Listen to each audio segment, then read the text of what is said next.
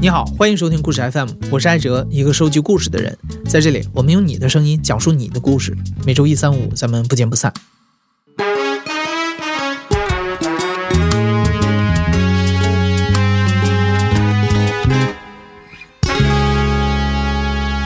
我叫 Race，呃，算是地地道道的广州本地人，今年三十九岁。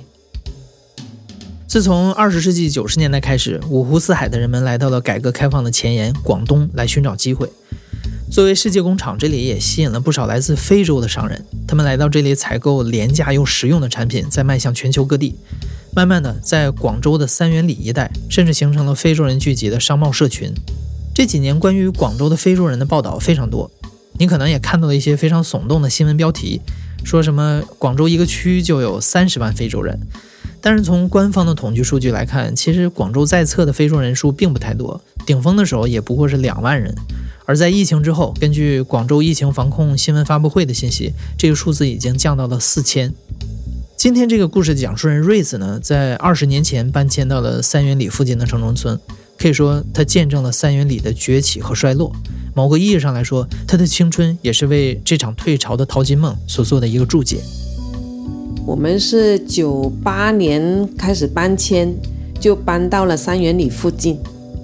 其实我们应该去的地方是在三元里，但那个时候我们没有选择去三元里居住，因为那个时候三元里王圣堂那个位置是很多针筒的，满地都是针筒，就是那些人吸毒啊、吃白粉啊，就那一条路是特别乱的一条路。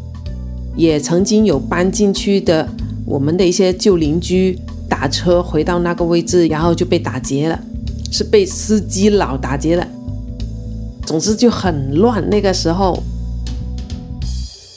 我们那个时候是很害怕去那个地方，所以我们也全家都赞成不搬去那里，然后就情愿拿他国家那个搬迁的补贴去了城中村里面买了一个二手房了。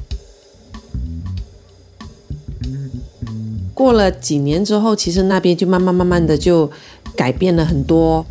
但是因为我那个时候也在读书，然后毕业之后上班也不经过那边呢，就跟厂车上班下班四五年就是走那条线，就两点一线这样，所以都没有去过三元里的。那个时候的三元里还没有多少非洲人。而在之后的八九年里，瑞斯一直在手机厂里工作，他也几乎没去过三元里。直到二零零七年，瑞斯转行做保险销售，他才再次走到那里。那个时候，瑞斯只知道在三元里做生意的人很多，或许更容易推销。他没有想到的是，十年的时间里，足够让很多变化发生。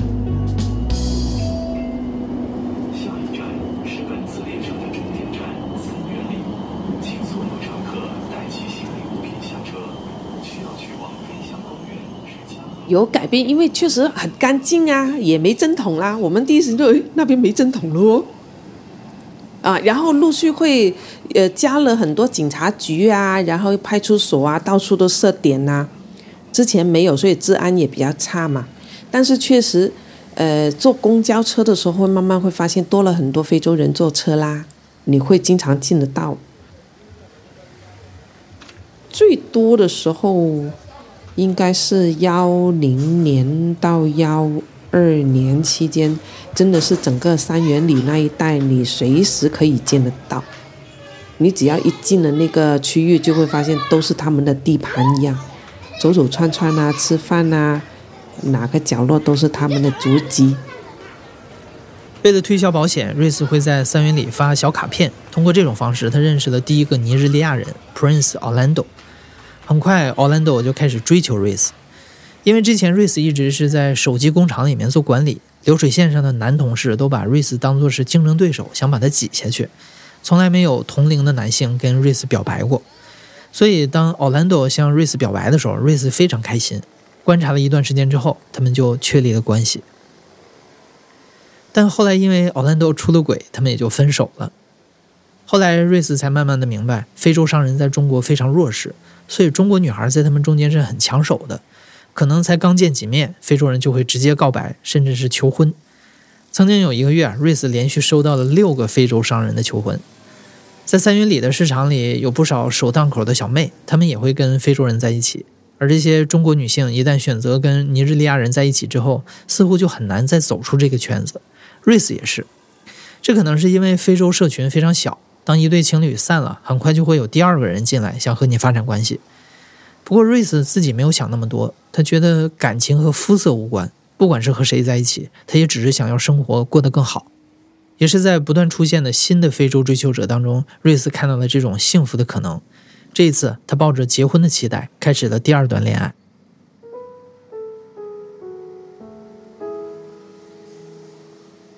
就零八年认识吧。他叫 Bryant，我就叫他 Bryant，就是我的谈了五年的男朋友了。第一面的场景呢，就是我们约了是在一个我也熟悉的餐厅。我说你在楼下等我，他也没见过我，然后我只看到有一个人在楼下等人，我就用手机发了个信息，然后我就观察一下是不是那个人在回我信息，然后我就确定那个人在那里，然后就过了大概聊了五分钟左右，我才走过去跟他认识，就观察一下这个人。他就相对来说是比较时尚的那种范，啊，戴着黑色墨镜啊，然后戴着金色项链呐，然后戴着个手表啊，样子来说还是挺帅气。但是唯独是笑的时候，就是牙齿有三颗没了，然后就上去吃饭呐。啊，还是挺聊得来。然后聊天呢，我们的手都是放在桌上的。我是看着手表，大概两个小时。我说那我就要回家了，那我就把我放在桌上的东西，我就准备拿手去拿。然后他就一手把我的手抓住了，他说不要走啦。他说如果我能够让你感受得到我的心在跳的话，我巴不得把这个心挖出来给你看，这在跳，跳得好厉害。就是你能够感受到他那种。眼神的真诚，然后你也会感觉到那个时候的来电，那就继续聊。但聊到真的聊到十二点啦，人家打烊十点钟，我们说我们再聊一下，聊聊聊聊聊到好晚好晚了，然后走后楼梯走的，人家都没人了。因为我自己也经历过一些感情的嘛，然后也会跟他说，其实男女朋友确实。不是说真的是只个交个男女朋友，他就说我们都是希望奔着结婚，然后才试试发展的。我真的想你当我的女朋友。然后因为大家心跳也感觉到，然后他既然说也是希望能够发展进一步的感情，那我也觉得可以试一下开始。所以那天晚上就基本上是确立了我们的关系。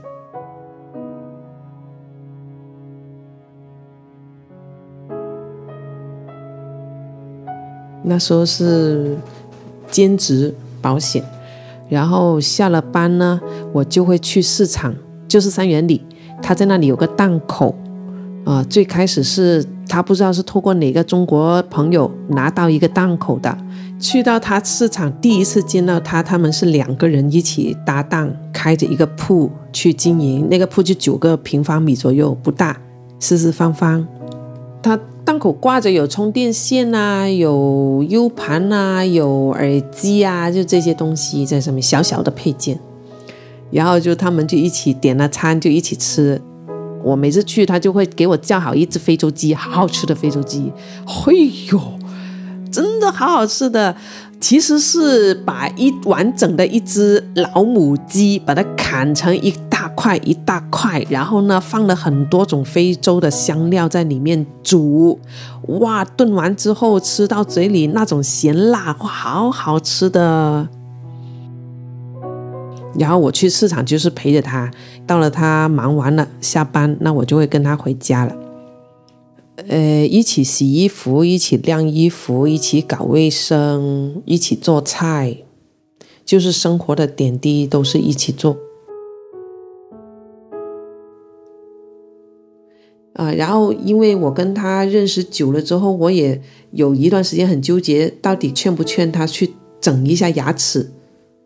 因为我跟他说，好像平时见你这三颗牙齿不好，然后你笑呢也好勉强，但是你生意他要用这三台手机做生意，一般人用两台手机都已经是很忙了，他还要用三台。那我说你的生意应该挺繁忙的，那你接触的人也应该比较多。然后我说，如果你的牙齿修复呢，那你谈生意肯定是更加自信的。然后他也接受了，所以他也去了。好怕痛啊！就每个星期陪他去修牙齿啊。我会在他痛之前，我会告诉他这个可能会很痛咯，然后就握着手咯。然后那个医生就说：“哇，你们两个真的是好像 生死相依的感觉。”他说：“我在给他弄牙齿，又不是给你弄牙齿，搞得好像我在弄牙齿。”我好怕啊！就看着他就好紧张。嗯，补完了，好漂亮呢。笑得好开心，我说我真的从来没有见你笑得那么开心，因为他平时笑得很尴尬，就不敢露齿的那种笑，就变成好像你是真笑还是假笑呢？呃，但是牙齿弄完以后，哇，笑得多开心啊，像个 BB 一样哦，真的不一样。然后我说看到你这样笑，我都值了，就是我每一次想到。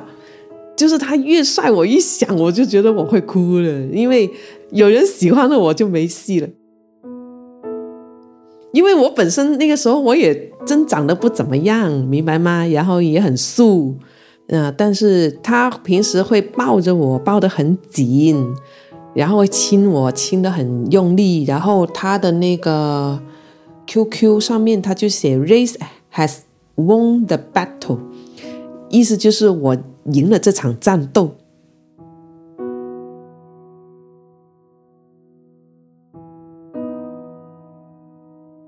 那几年，瑞斯和 Brian 的生活很平静，Brian 的生意也非常好。平时去教堂遇见艰难的弟兄，Brian 都会给他们一些钱，帮他们渡过难关。但是到了二零一零年、一一年，广州开始打击三非，三非就是指非法入境、非法居留和非法工作。因为非洲商人大多数都是拿着一个月的旅行签证来到中国，但一个月时间非常短，根本不够完成所有进出货的工作，而签证续签难度又很高，他们就不得不滞留，所以大多数的非洲人都属于是三非人员。一时间风声紧了，非洲人的生意开始难做，Brand 和 Race 开始了躲躲藏藏的生活。很紧张的那一年，估计也是幺零年、幺幺年。我下班去帮他，就是帮他打打包啊。他有货要走的时候，我就帮他贴贴标签啊，那些啊。然后就等到大家都忙完，大概九点半就会回家。但是呢，就是有时候我是周六周日才去见他的时候，就会问到他：“哎，你的手怎么伤了？”就他会缠着纱布啊。手腕也会缠着纱布，他说我不小心摔了。我说你怎么突然间会这样摔了？他也就轻描淡写，就说走着走着有个便衣在后面叫他不要走，就是不没有穿警服的便衣啊，要查他。然后他他就是条件反应就直接就跑，然后他还跟我嘚瑟一番，他说我还跑得很快，然后就崴脚了，然后就手也歪到了。至少每三个月就会有一波去彻查的，所以那个时候是特别紧张的。他们有人会在档口最前面的那些入入口的位置会把风。假如说偶尔有发现有人来查三飞，那他们马上就会有暗号啊，或者有传信息进来，然后我就会看到我的男朋友跟老表两个人就会马上说躲。我们要走了，你留在这里啊！你是这里的档口的负责人，没问题的。然后他们两个就会消失，就全部人都会消失，只要是非洲人都会消失。然后过了大一会儿，然后他们就会给我发信息说他们不回来了，你把铺关了，把灯关好，你就去哪里等我们，我们一起坐车回家就行了。有一段时间真的是到处要找房子，因为他们他们是怎么迁移的？他们本来住呢，就是住在三元里附近。但是后来一赶，三元里不能有三非人员，然后三非人士就全部从三元里开始迁到，呃远一点的位置，就呃可能是广州最偏的一个公交车的总站万科，然后他们就都住在万科。然后后来广州这个边界也不行了，然后他们又去到了顺德佛山，这样才慢慢转移到顺德佛山去的，就越住越远。然后越往后的时间呢，就越发现，以前呢是说，哎，这里有有非洲人住，我们就住这里。后来发现不行，这里有非洲人住就不能住这里。然后再往后呢，就发现我们住这里就不能告诉人家我们住这里。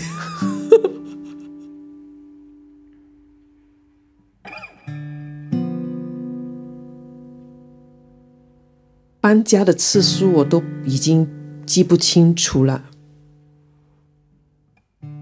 最惊心动魄的一次印象中，应该是二二零幺零年的那一个晚上，我突然间收到我男朋友给过来的电话，哦，不是，是发个短信，不能打电话。他给我发个短信，他说我现在躲在房间里，我们的客厅呢来了一群警察，我们都不敢出来，我关自己在房间里面关了灯，啊，就有一个在那里去招呼他们。然后其他人都躲起来了，但是也出不去，他们也不会乱的开房间的门去去搜，他们没有搜索令，啊，只是躲在那房间里面不说话，然后就把那个房间到处搜啊查啊，然后就没查到什么东西，然后我我整个晚上就在那里跟他通通信息，我也没睡觉，然后到了很晚了，估计过了一两个小时，那些人才走。走了之后，让你看全乱了，就整个客厅都好像被贼进屋一样的乱。我说怎么警察这样翻翻什么要翻什么东西？他说他们也不知道警察要翻什么东西，但是只知道他说应该是邻居知道他们是外国人，否则不无缘无故谁会知道他住那一层？他们呃回屋里呢，以前我没注意，后来我就注意了。第一，他会趁着别人都上了班的时间，他们才会出来市场，那也避开了白天人来人往。他们也很少上电梯下电梯，他们都是走楼梯。就我刚开始租房子，我还没有这个感觉，我还以为的，哎，这个楼层不错啊。然后十四楼，他们跑楼梯跑得好累的。我说那你们是怎么下去的？然后我们走到十三楼才按电梯，他们不会在自己住的那一层楼按电梯。其二就是他们在房间里面也不会开很大声的音乐，因为他们听的音乐都是非洲当地音乐啊。所以他们都不会开很大声。那白天在家，一般他们都不开灯。但是晚上如果很早就在家，他们说要用那块布挡住那个门缝，不要给那个光透出去。他们就是不想人知道里面有人。就是你连上个公园、去个电影院你都不行，东藏西躲的，像个犯人一样。我认识的朋友里面都会用这套方法，为了保护自己。所以很多时候我看到的东西，让我更多的是怜悯、同情跟理解。他们是预期逗留，但是他们并没有其他的错啊。我们的钱都有交啊，我们的收据都有啊。他们对这些纸很重要的，每一张收据他们都会放得很好，因为他们很怕人家说他违法。他唯一没做好的就是预期逗留没有申请好，因为费用太高。没有，正是因为搞一次签证要一万多块、两万块，谁能赚那么多钱去每个月这样支付这么高的费用呢？就唯一这一条，其他他不会给人家说他的。然后他们就觉得很无奈、很无助的那种感觉，我是感受到很无助的。我那时候是哭的，完全没有什么可以做的。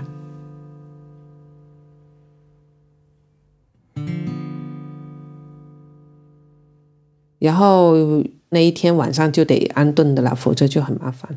所以我一般给他找房子都是很要在很短的时间内给他先找到落脚的地方，让他先安定啊，然后我再收拾原来旧的房子的地方。但是他们不能露面。那我是怎么搬呢？为了省点钱，然后呢就搬了六次，两次打摩托，两次是那个打车，然后剩下两次就是分开拎包坐公交。然后搬了六趟才搬完，然后回到家，他们就说你好辛苦啊，辛苦你啦。然后就一个很热的拥抱啊，两兄弟都会给我拥抱啊，太感谢了。然后就一起去吃顿好的啊，怎么怎么样？就大家就是真的是一起经历的东西会特别多。找房子之后，那我就每天晚上都会问他。你现在回家了吗？到家了吗？每天就九点半，我就会发一条这个信息。那有时候他会回，有时候就不回，就变成是我更紧张，紧张很多东西。但是当时我跟 Brian 都是一直在谈，谈了几年都是这样谈，所以我们都是希望能走在一起啊。是因为他的护照到期了。护照五年有效期，他逾期逗留超过五年了。然后他说他要回去换一本护照才行了。那我其实照顾着他的时间，我都是希望他回到家，他的爸妈可以知道哦，原来中国有个这么好的女孩子照顾着你啊，你好好的来也是好好的回家，这样这是我的一个期待。所以我也很支持他，说他回家去重新更换个新护照，然后再过来中国，然后以后就再按真正的手续去办，就不要说延期。但是我们最后也有协商说，呃，我在中国等他十个月，如果十个月的期限到了他还回不来的，那我就过去。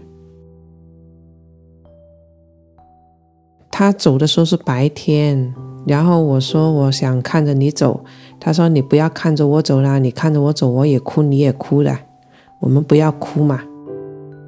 就他走就归他走，我就回我家。然后就我我掉眼泪掉的最多的，也就是他不能跟我在一起生活的那段时间，我每经过一个地方。都会直接就掉眼泪啊，坐车经过也会掉眼泪啊。总之，任何的地方都会睹物思人，眼泪是没停过来的。我打开水会打，打到手啊，就是烫的开水会流到我手上去啊。就是想事情就想着他呀，他在那边他在做什么事情啊？他有没有跟他家人谈起我啊？他有没有在想我？我老是看着时间，然后都是等。就是我身边很多女性朋友，我看到她们身边是外国男朋友，不一定是非洲的，然后也有一些是在等待她的男人回来的。然后我们经常聊天的时候就说，我总结我自己这段时间就一个等，等一个回复，等一个男人回来，所以我也是这样等，等等等等等。五年，因为非法滞留，实际上 Brent 已经被列入了黑名单，未来五年之内他都不能再来中国。Brent 想尽了办法去疏通，可是到了第九个月，他也没成功。瑞斯决定不等了。这段时间，他也看到了非常多的中非情侣因为现实原因不得不分开，所以瑞斯决定去尼日利亚，不管 Brent 还能不能回来，他都要亲自去求一个答案。二零一三年，瑞斯找到了一份尼日利亚的工作，踏上了前往尼日利亚的飞机。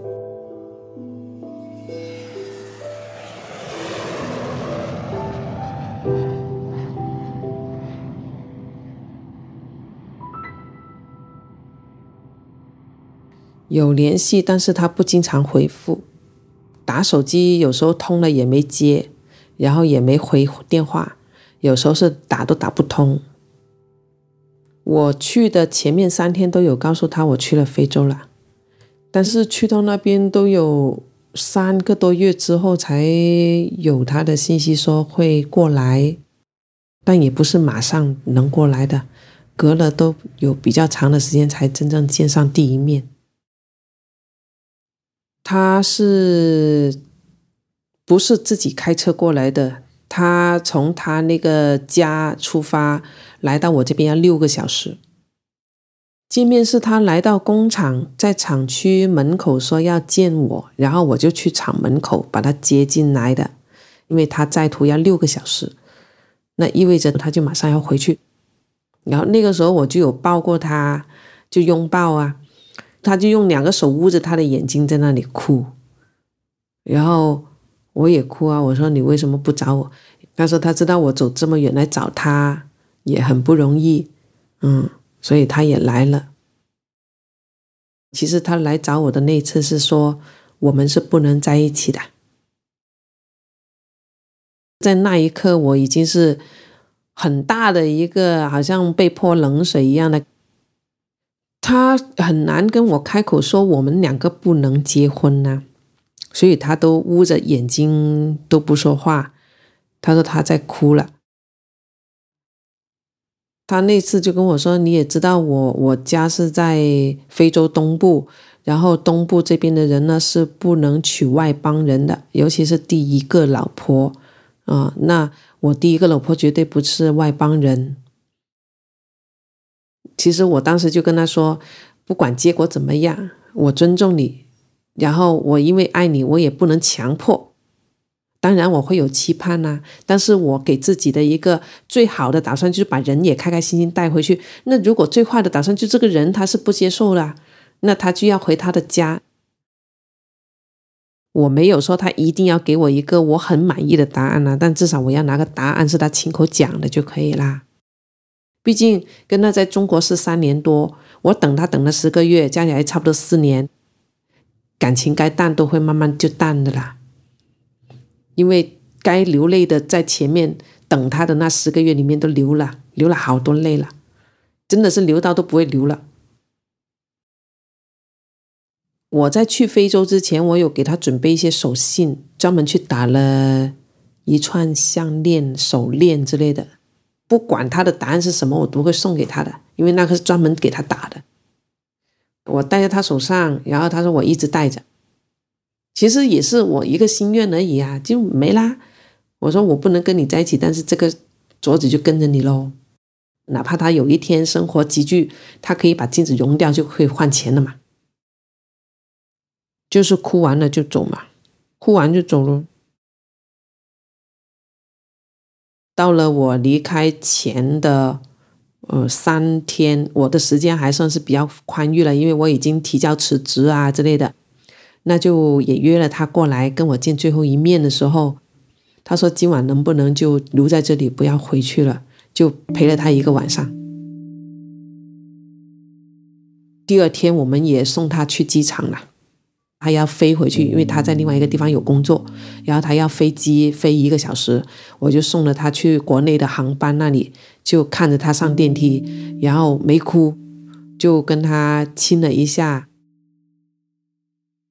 因为我记得他离开中国的时候，他跟我说不能见到大家哭。我说走吧，是那一走我是很清晰，一走就基本上不会再再见面的了。就看着他上电梯，然后我也朝着我下电梯的方向，我就下电梯。我转身我就马上就哭了，哭的不行了。我哭完那一天，我第二天就不哭了。我就收拾我的心情，然后行装，就回我的国家啦，回中国啦。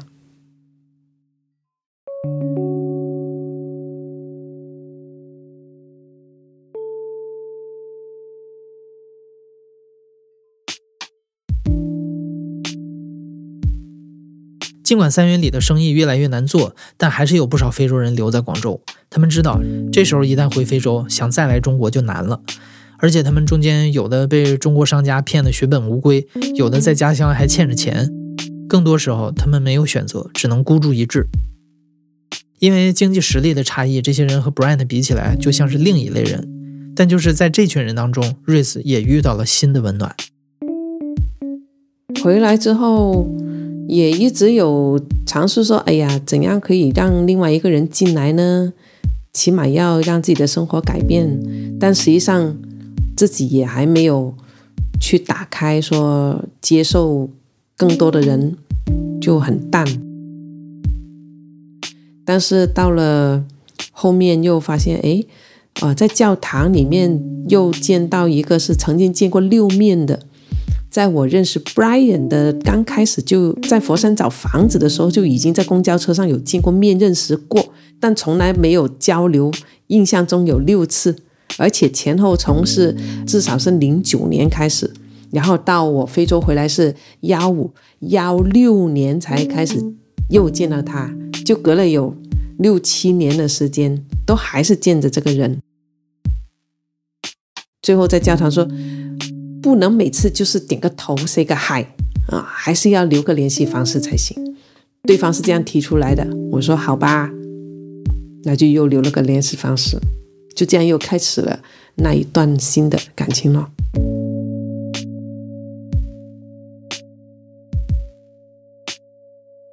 然后我是叫他 John Sir，John，见到他呢，就是也是穿得干干净净，然后。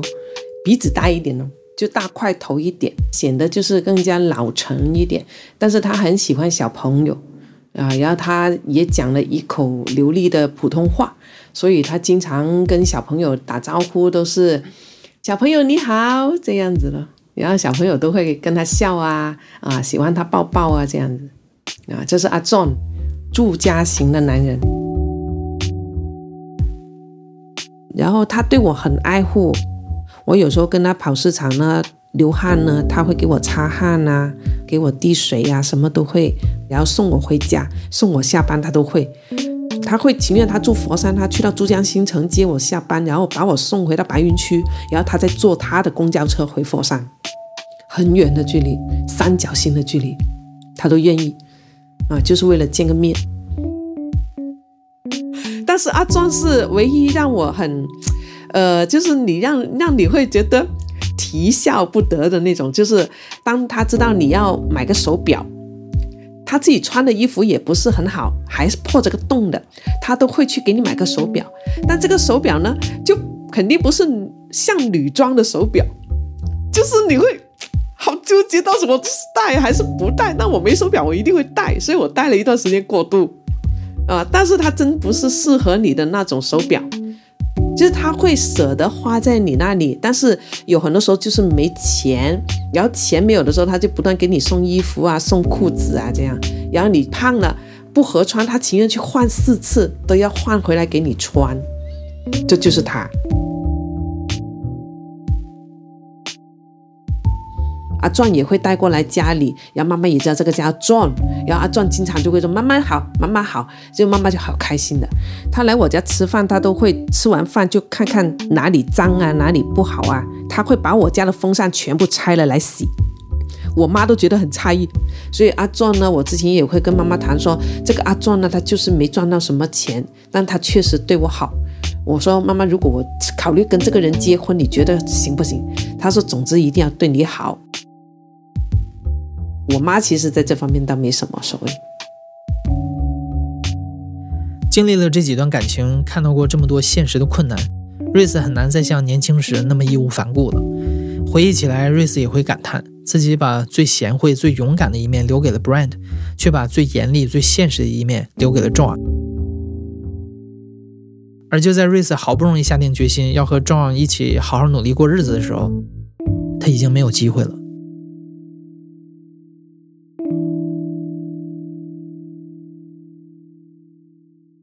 他是在幺八年四月被警察在他回家的一个路上抓了，说他非法逗留，之后就在那个拘留所关了三个月，是断了外界联系的。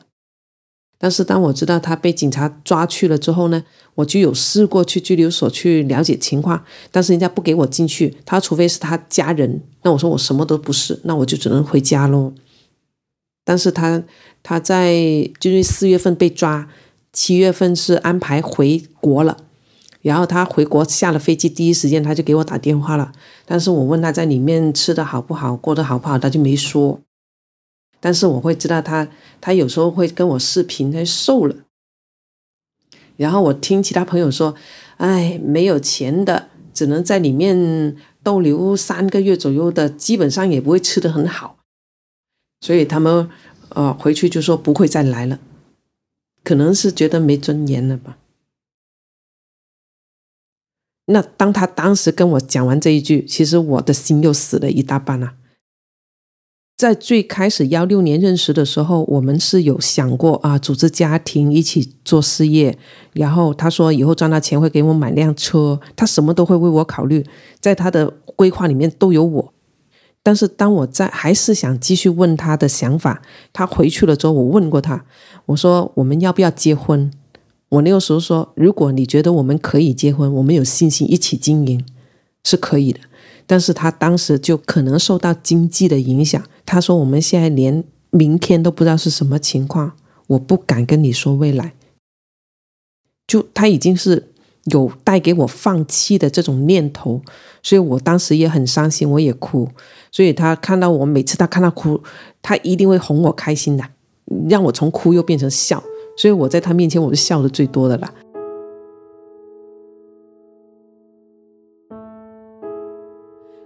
因为我在家里，我妈是叫我哆来咪，然后阿庄呢，他听到我妈叫我哆来咪，然后他每次见我，他就叫我哆来咪，哆来咪不要哭，哆来咪不要哭。但是他就知道哆来咪哭嘞，他就会哄，他会用傻笑的那种表情就哄你笑，然后就没有哭了。但是我伤心的就是你还是担当不起来，你不敢。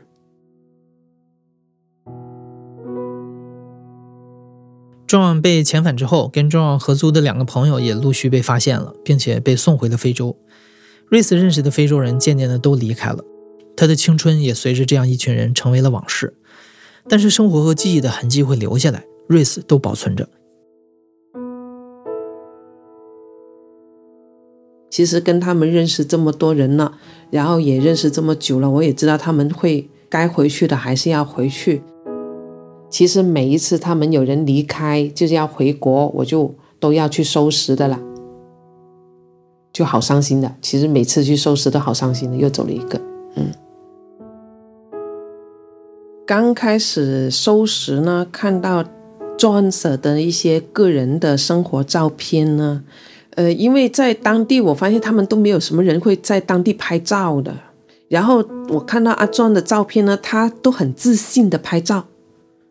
就他们每个人去到任何一个角落都会拍个照，比如说啊，就我看到他的照片里面有一些是在市场上面的门口的照片啊，什么电子城啊，他就会记录啊，我又来到这里啦，我现在又在这里啦，就是留个念这样子。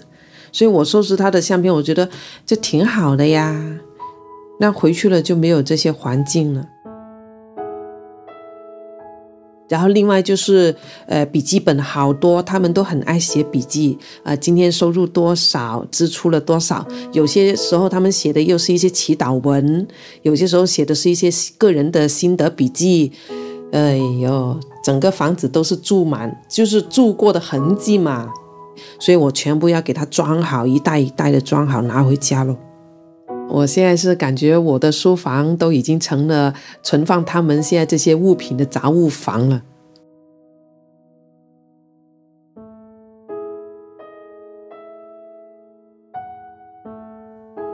我印象中去过三元里的最后一次，估计就是就贴满了封条，就没人在那里开档，冷清啊。他们不在那边，我都没去过，就没有什么理由要我过去那里。以前大家都在一起啊，抬头就看着对面店铺的那个老友在那里，他也在忙，然后这边也在忙，就偶尔开开玩笑啊，说说话啊。现在一个档口都没有人，就没见到他们活动的身影啊，很少很少。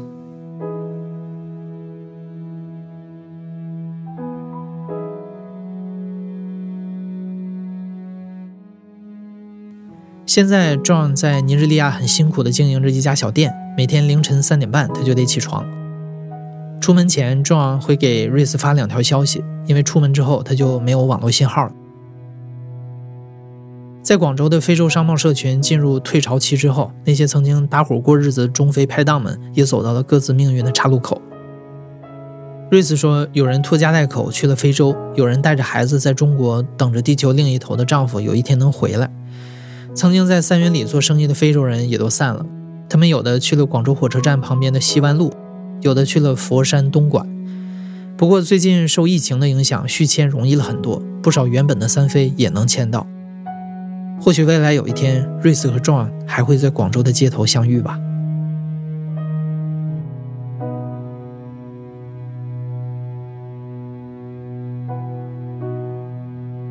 现在正在收听的是《亲历者自述》的声音节目故事 FM，我是主播艾哲。